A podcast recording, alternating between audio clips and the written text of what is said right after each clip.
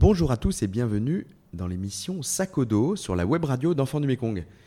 L'émission Sakodo va à la rencontre d'un volontaire, Bambou, qui euh, a fait le choix de donner un an de sa vie pour euh, l'éducation, pour euh, les enfants.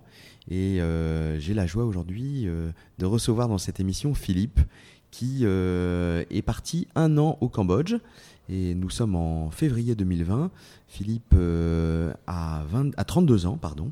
Il vient de Cherbourg, il travaillait avant. Et Philippe a fait ce choix de, partir à l'autre bout du monde, à Banteshmar, un petit village. Et Philippe, donc, est-ce que tu peux nous raconter ce que tu fais ici? Oui, bonjour. Euh, donc moi, je suis effectivement euh, au Cambodge depuis euh, à peu près cinq mois. Et j'habite Banteshmar et j'ai pour mission de superviser un, grand travaux de construction d'un centre pour enfants du Mekong et également une mission de, coordination des, différents projets qui se lancent sur le Cambodge. Donc c'est vraiment une mission qui te permet de mettre à profit ton expérience professionnelle, mais avec un sens qui est, euh, incroyable parce que tu vois euh, sortir de terre des bâtiments qui vont après servir aux enfants. C'est ça, tout à fait. Ça, ça, donne beaucoup de sens effectivement à ce que je, à ce que je fais. C'est ça que tu euh, recherchais, c'est pour ça que tu as fait ce choix-là. Enfin, Qu'est-ce qui t'a amené à faire ce choix qui est peu commun?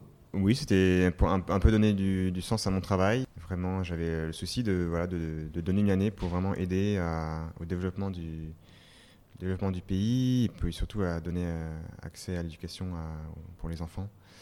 Et euh, donc un très bon moyen, c'est effectivement, c'est de leur construire, euh, construire des écoles, de construire des logements aussi pour, pour qu'ils puissent habiter, leur rendre facile le transport. Alors, tu as passé énormément de temps là sur un, gros centre du village de Bantaishmar. Euh, je le prononce bien.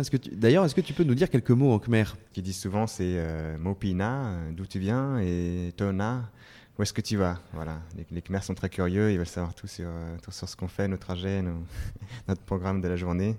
Je connaissais beaucoup de vocabulaire concernant la nourriture, parce que c'est très important au Cambodge.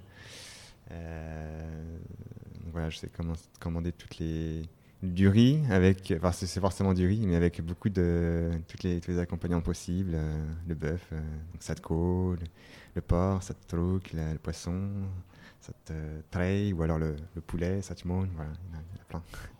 On voit à ton grand sourire que tu as l'air très heureux de, de, de parler le, cette langue et de pouvoir commander le riz sous 15 façons différentes. Et donc concrètement, ce centre de Banteshmar, il, euh, il a quel objectif? En fait, donc, il y a déjà un, centre enfant du Mekong à, à Banteshmar. Donc là, l'idée, c'est de construire vraiment un, nouveau centre euh, qui est beaucoup plus adapté euh, aux, besoins actuels. Donc il sera beaucoup plus grand parce que le, actuellement, les, activités sont malheureusement un peu limitées du fait du manque de place. On n'a pas de, terrain de football. On n'a pas de, de grand euh, pour, voilà, pour, les activités qu'on voudrait. Et aussi, on manque de, salles de classe. Donc voilà, donc l'idée, c'est de construire un, centre euh, sur un grand terrain et de, construire tous les bâtiments nécessaires à son fonctionnement. Donc on aura deux bâtiments avec des salles de classe, donc 6 plus 3. ça, ce sont des classes pour les, cours en fait, qui sont donnés en plus, donc les cours souvent du midi ou du soir et euh, une zone un bâtiment administratif, une zone pour les foyers où les jeunes vont habiter, et également des, bâtiments qui vont permettre euh, de faire des, petits événements comme un, théâtre où ils pourront euh, danser, et puis un bâtiment de, dessin et de danse où ils pourront voilà, exprimer leur, leur fibre artistique.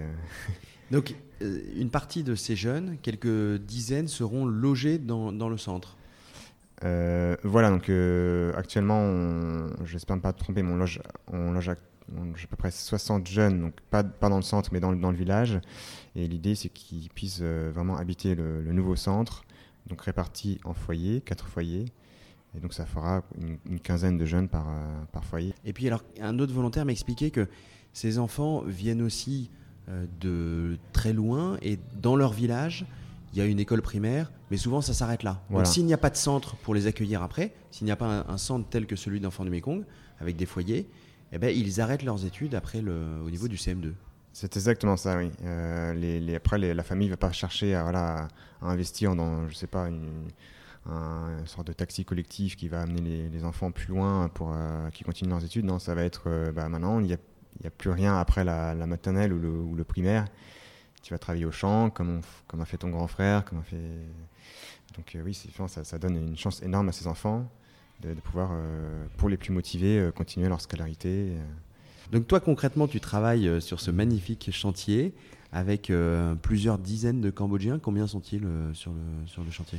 Un peu plus, oui. On est, je dirais, une quarantaine de, de, quand même pour les, pour les moments où il se passe vraiment beaucoup de choses.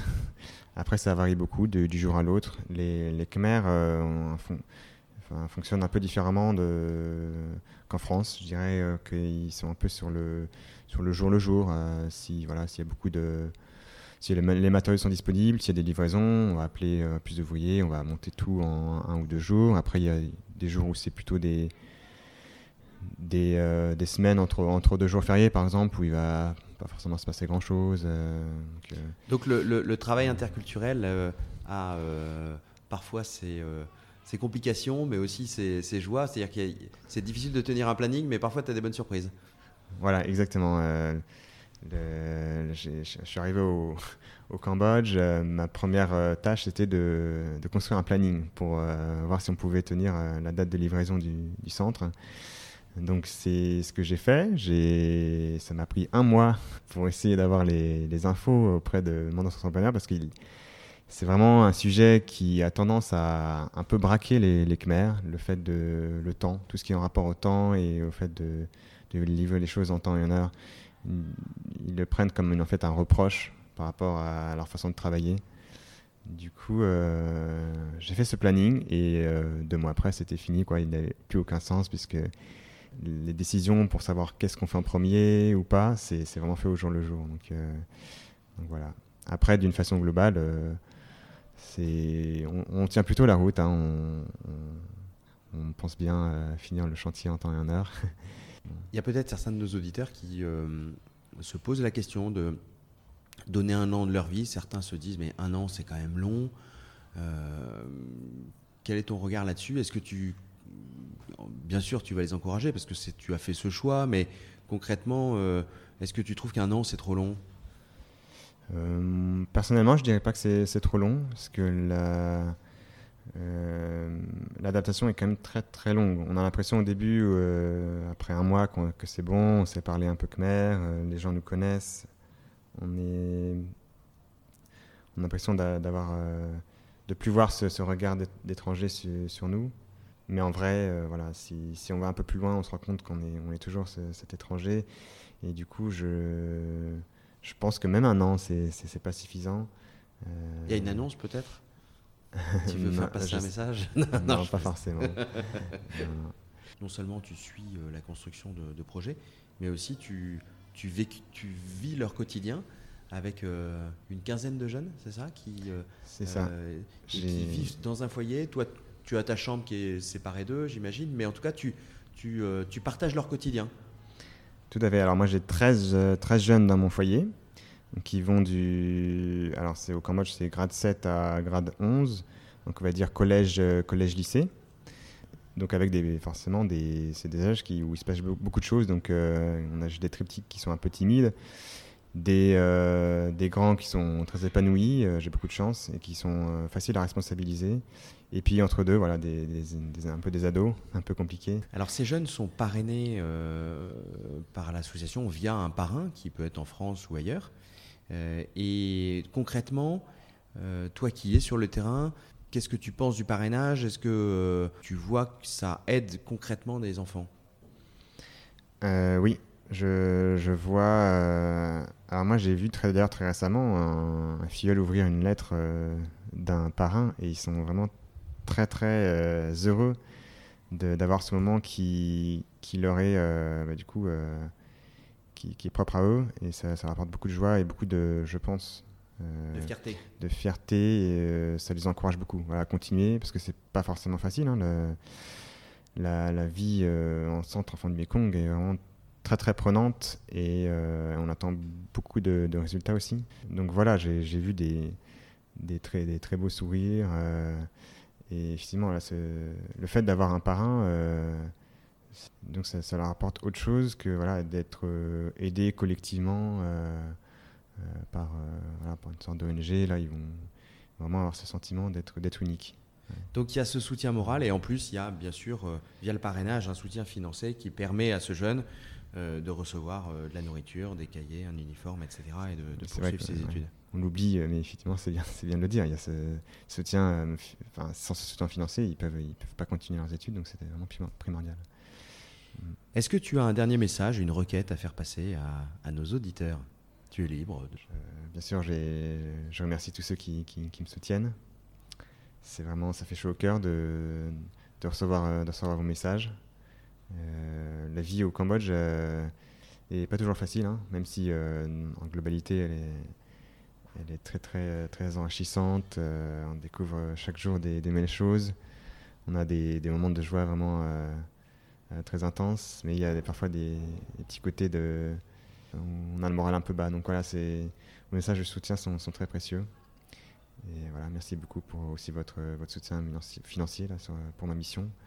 Euh, j'espère que je pourrai vous, euh, vous faire un, un, beau compte rendu euh, final sur, sur le, nouveau chantier, enfin le nouveau centre de, de et vous montrer un centre fini. et on partagera donc sur la page de la web radio toutes les photos que tu nous enverras, Philippe, à jour du centre. Tout à fait. Merci beaucoup Philippe et puis bonne fin de mission. Merci.